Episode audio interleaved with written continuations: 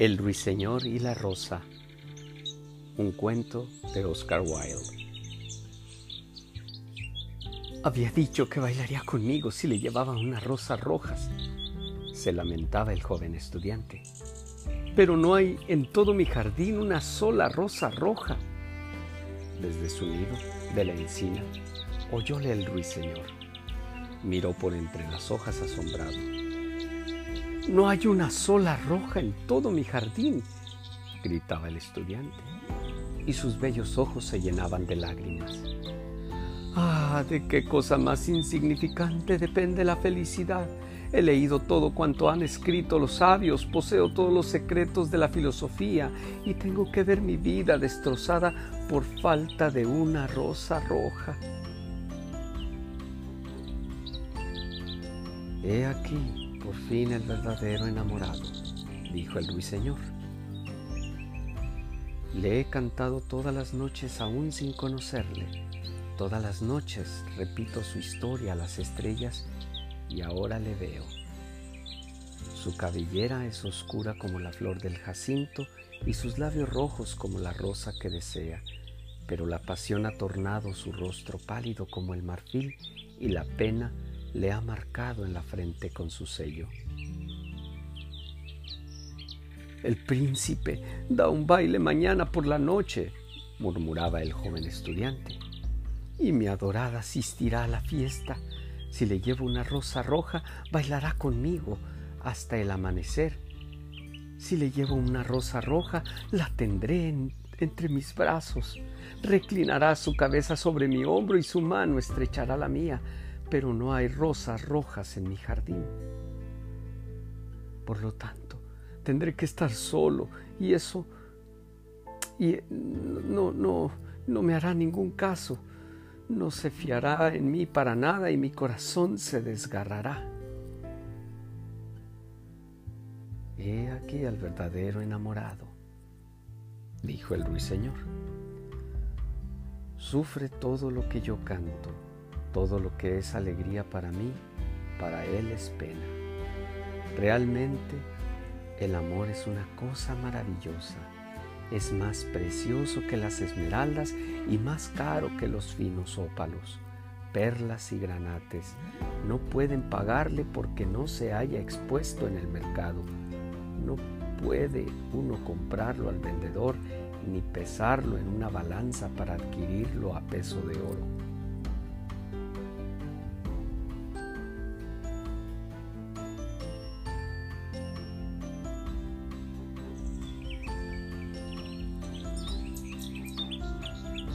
Los músicos estarán en su estrado, decía el joven estudiante.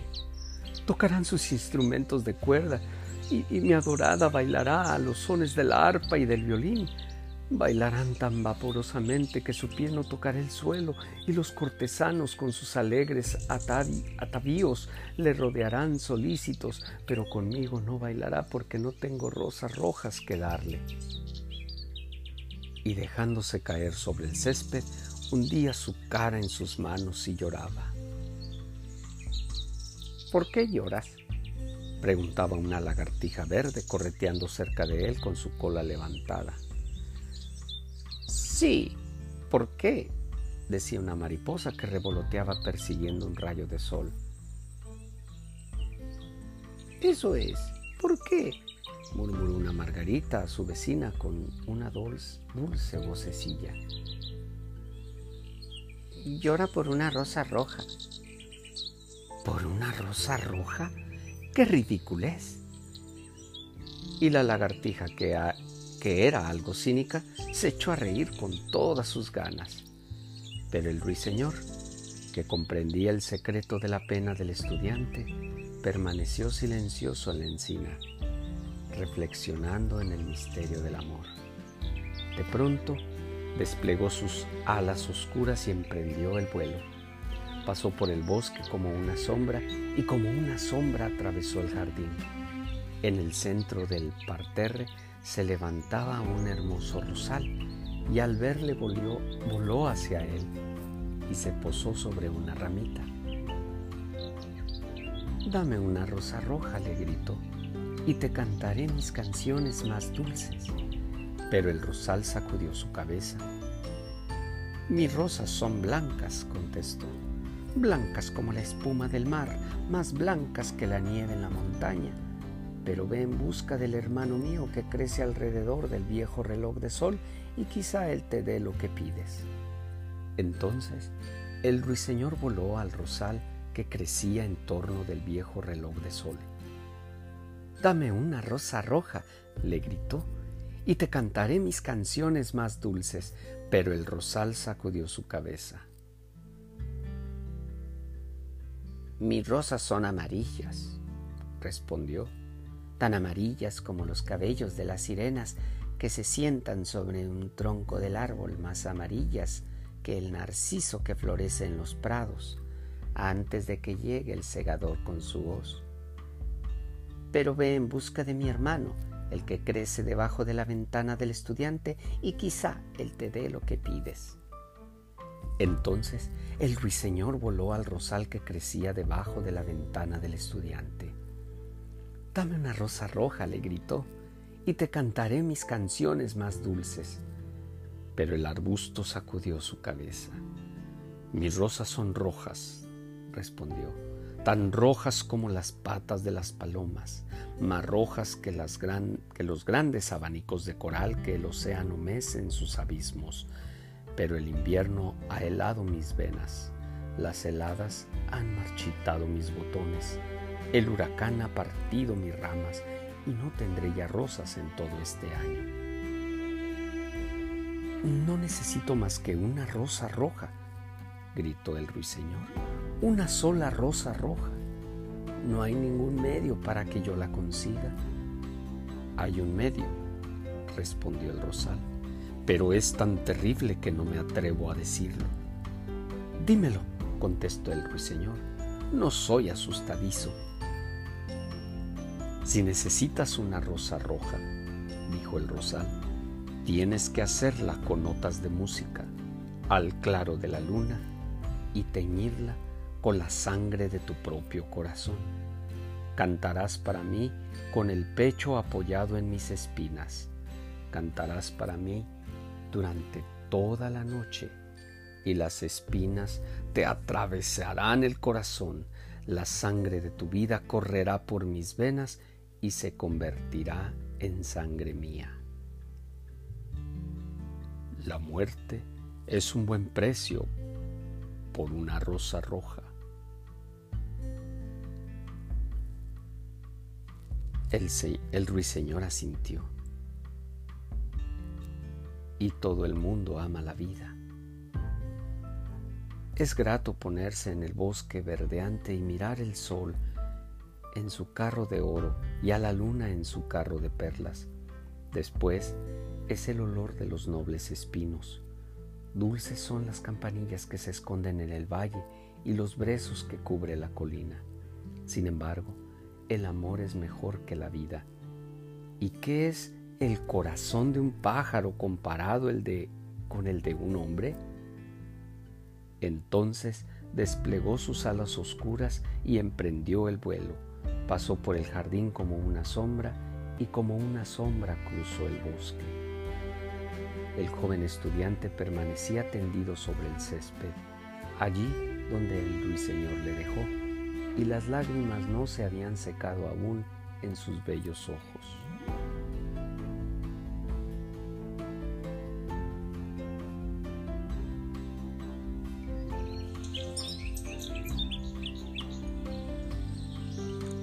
Sed feliz, le gritó el ruiseñor. Sed feliz, tendréis vuestra rosa roja la crearé con notas de música al claro de la luna y la teñiré con la sangre de mi propio corazón. Lo único que os pido, en cambio, es que seáis un verdadero enamorado, porque el amor es más sabio que la filosofía, aunque ésta lo sea, y más fuerte que el poder, aunque éste también lo sea. Sus alas son color de fuego y su cuerpo color de llama. Sus labios son dulces como la miel y su aliento es como el incienso. El estudiante levantó los ojos del césped y prestó atención. pero no pudo comprender lo que le decía el ruiseñor, pues únicamente sabía las cosas que estaban escritas en los libros. Pero la encina lo comprendió y se puso triste, porque amaba mucho al ruiseñor que había construido el nido en sus ramas. Cántame la última canción, murmuró. Me quedaré tan triste cuando te vayas. Entonces el ruiseñor cantó para la encina y su voz era como el agua reidora de una fuente argentina. Al terminar su canción, el estudiante se levantó sacando al mismo tiempo su cuadernito de notas y su lápiz de bolsillo. El ruiseñor se decía paseándose por, por la alameda. El ruiseñor posee una belleza innegable, pero siente. Me temo que no. Después de todo, es como muchos artistas, todo estilo sin nada de sinceridad. No se sacrifica por los demás, no piensa más que en la música y en el arte. Como todo el mundo sabe, es egoísta. Ciertamente, no puede negarse que su voz tiene notas muy bellas. Qué lástima que todo eso no tenga sentido alguno, que no persiga ningún fin práctico y volviendo a su habitación se acostó sobre su jergoncito y se puso a pensar en su adorada. Al poco rato se durmió y cuando la luna brillaba en los cielos, el ruiseñor voló al rosal y colocó su pecho contra las espinas.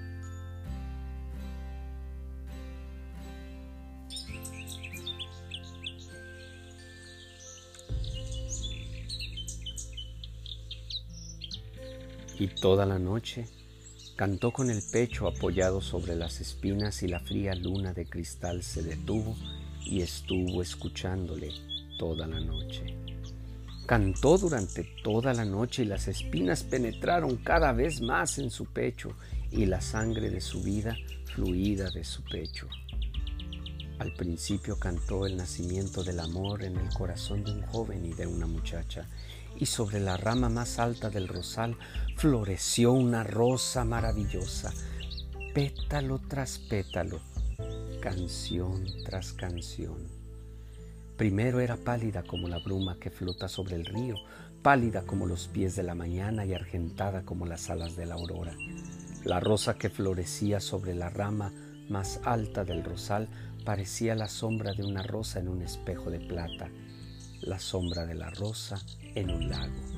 Pero el rosal gritó al ruiseñor que se apretase más contra las espinas. Apriétate más, pequeño ruiseñor, le decía, o llegará el día antes de que la rosa esté terminada. Entonces el ruiseñor se apretó más contra las espinas y su canto fluyó más sonoro porque cantaba el nacimiento de la pasión en el alma de un hombre y de una virgen. Y un delicado orpor apareció sobre los pétalos de la rosa, lo mismo que enrojece la, la cara de un enamorado que besa los labios de su prometida. Pero las espinas no habían llegado aún al corazón del ruiseñor, por eso el corazón de la rosa seguía blanco, porque solo la sangre de, de un ruiseñor puede colorear el corazón de una rosa.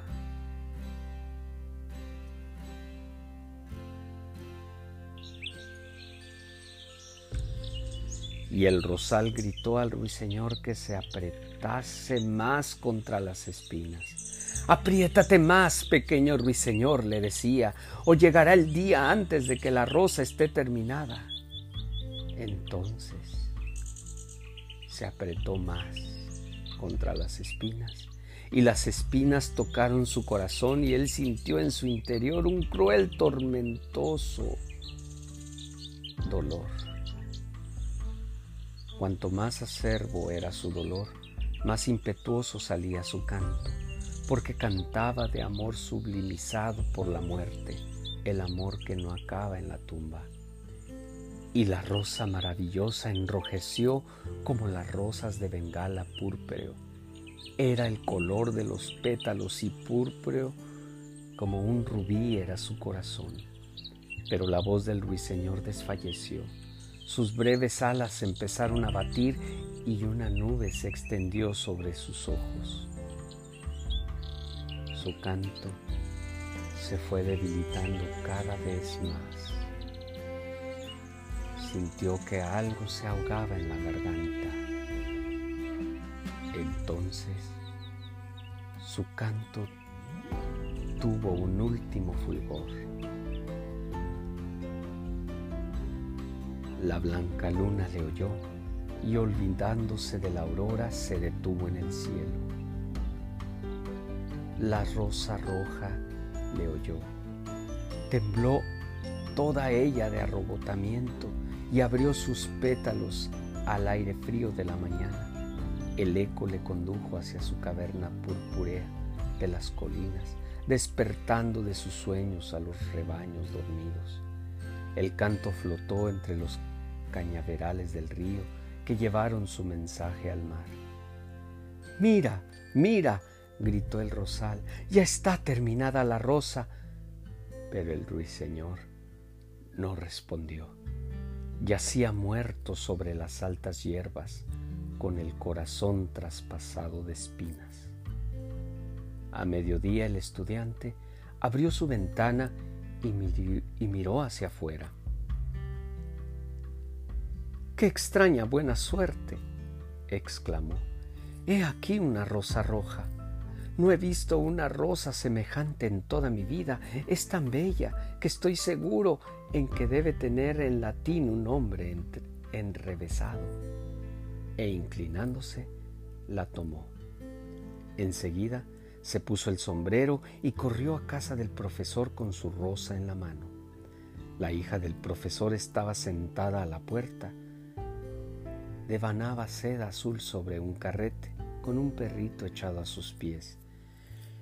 Dijisteis que bailarías conmigo si os traía una rosa roja, le dijo el estudiante.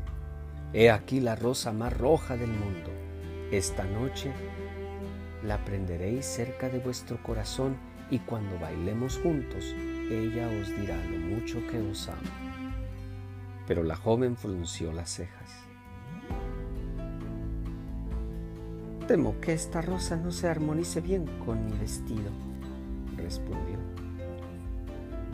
Además, el sobrino del chambelán me ha enviado varias joyas de verdad y ya se sabe que las joyas cuestan más que las flores.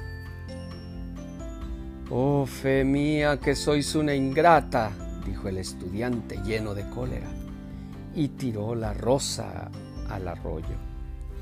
Un pesado carro la aplastó.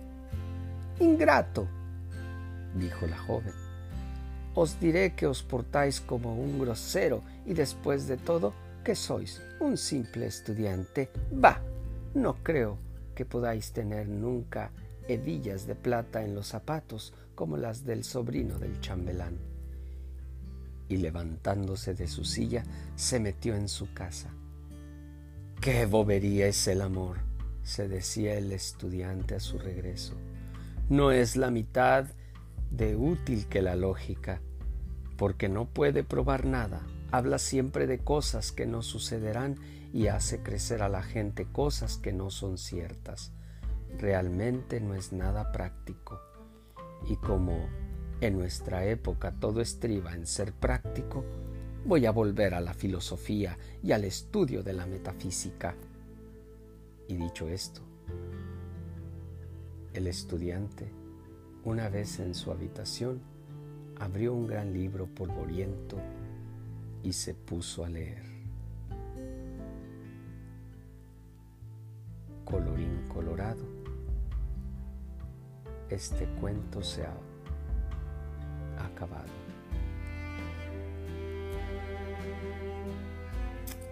Tanto amó Dios al mundo que envió a su único Hijo y la salvación de su pueblo.